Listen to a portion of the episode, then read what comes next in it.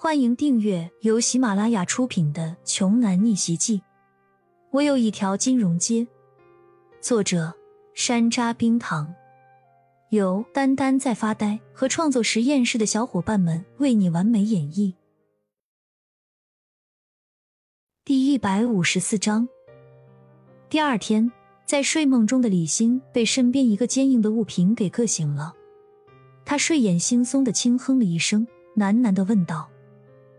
骄阳哥啊，什么东西啊，这么硬？他一边问着，就要用手伸进被子里去摸。你在说什么啊，欣欣？你别摸啊！就这样，一个美好的早晨，两人的困意瞬间消失。李欣红着脸，不敢去看骄阳，支支吾吾的说：“你是不是很难受啊？我我也可以不等到结婚的。”骄阳尴尬的说。不是的，不难受，星星，你别这么说，这只是正常的生理现象，早晨男性都会正常出现的现象而已，不用管它。李欣还是有些脸红，伸出小手来，好奇的小声问道：“这么大，受得了吗？”你在说什么？没孕没什么，我是说，咱们别迟到了。你不是还要回老家祭祖吗？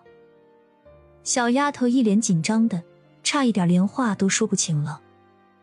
是啊，还得回老家，一想到又得面对那些刻薄刁钻、只认金钱不念亲情的那些亲戚，骄阳就一阵阵的头疼。烦恼了一阵过后，骄阳摇了摇头，不再去想这些，拿出手机给周天浩打了电话。喂，周董，麻烦你帮我买一件裙子吧，尺码我发给你。对。现在就送过来吧。李欣的衣服在昨天晚上被猴急的骄阳给扯开了，不能再穿了的。没过多久，周天浩很快就把新衣服送了过来。他很懂事，很有眼力见儿，站在别墅的门口，并没有进屋来。周董，真是不好意思，辛苦跑一趟，谢谢你啊！多少钱？我给你。有意思，这件小礼物就算是我送给你们二位的，预祝早日成婚。早生贵子喽！听到周天浩大方的回答，骄阳盛情难却的双手接过了那个装有一套漂亮裙子的礼盒。随后，周天浩又压低了声音，打趣的说道：“要说尽量还是悠着点啊，人家还是个小姑娘，看那柔软的小身子骨，恐怕会受不了。对了，这是我珍藏多年的虎鞭龙骨酒，很补的，送您一瓶，效果嘛，用了你就知道了。”周天浩一边神神秘秘的说着，一边挑了挑眼睛，一副很看好骄阳实力的样子。面对眼前这个中年的老不正经，骄阳很是哭笑不得，他只能苦着脸，又腾出一只手来，将那瓶传说中的神酒也一并收了下来。毕竟这是人家的一番好意嘛，不要轻易辜负了。当然，骄阳也确实想找机会好好试一试这酒劲儿的效果。男人嘛，哪里会有对自己满意的时候呢？把衣服和好酒送给骄阳之后，周天浩便离开了。走的时候还回头特意给骄阳做了一个加油的动作。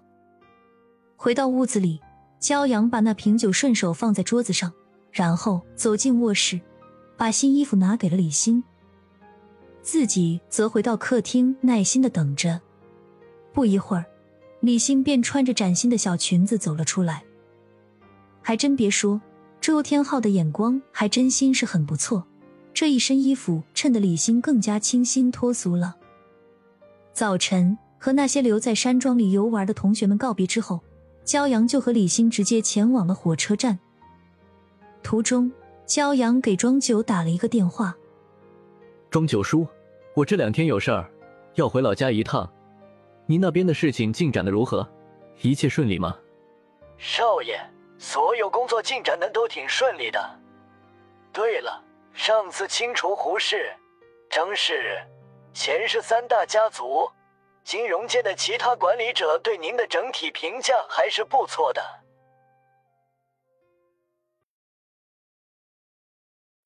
本集播讲完毕，想听更多精彩内容，欢迎关注。丹丹在发呆。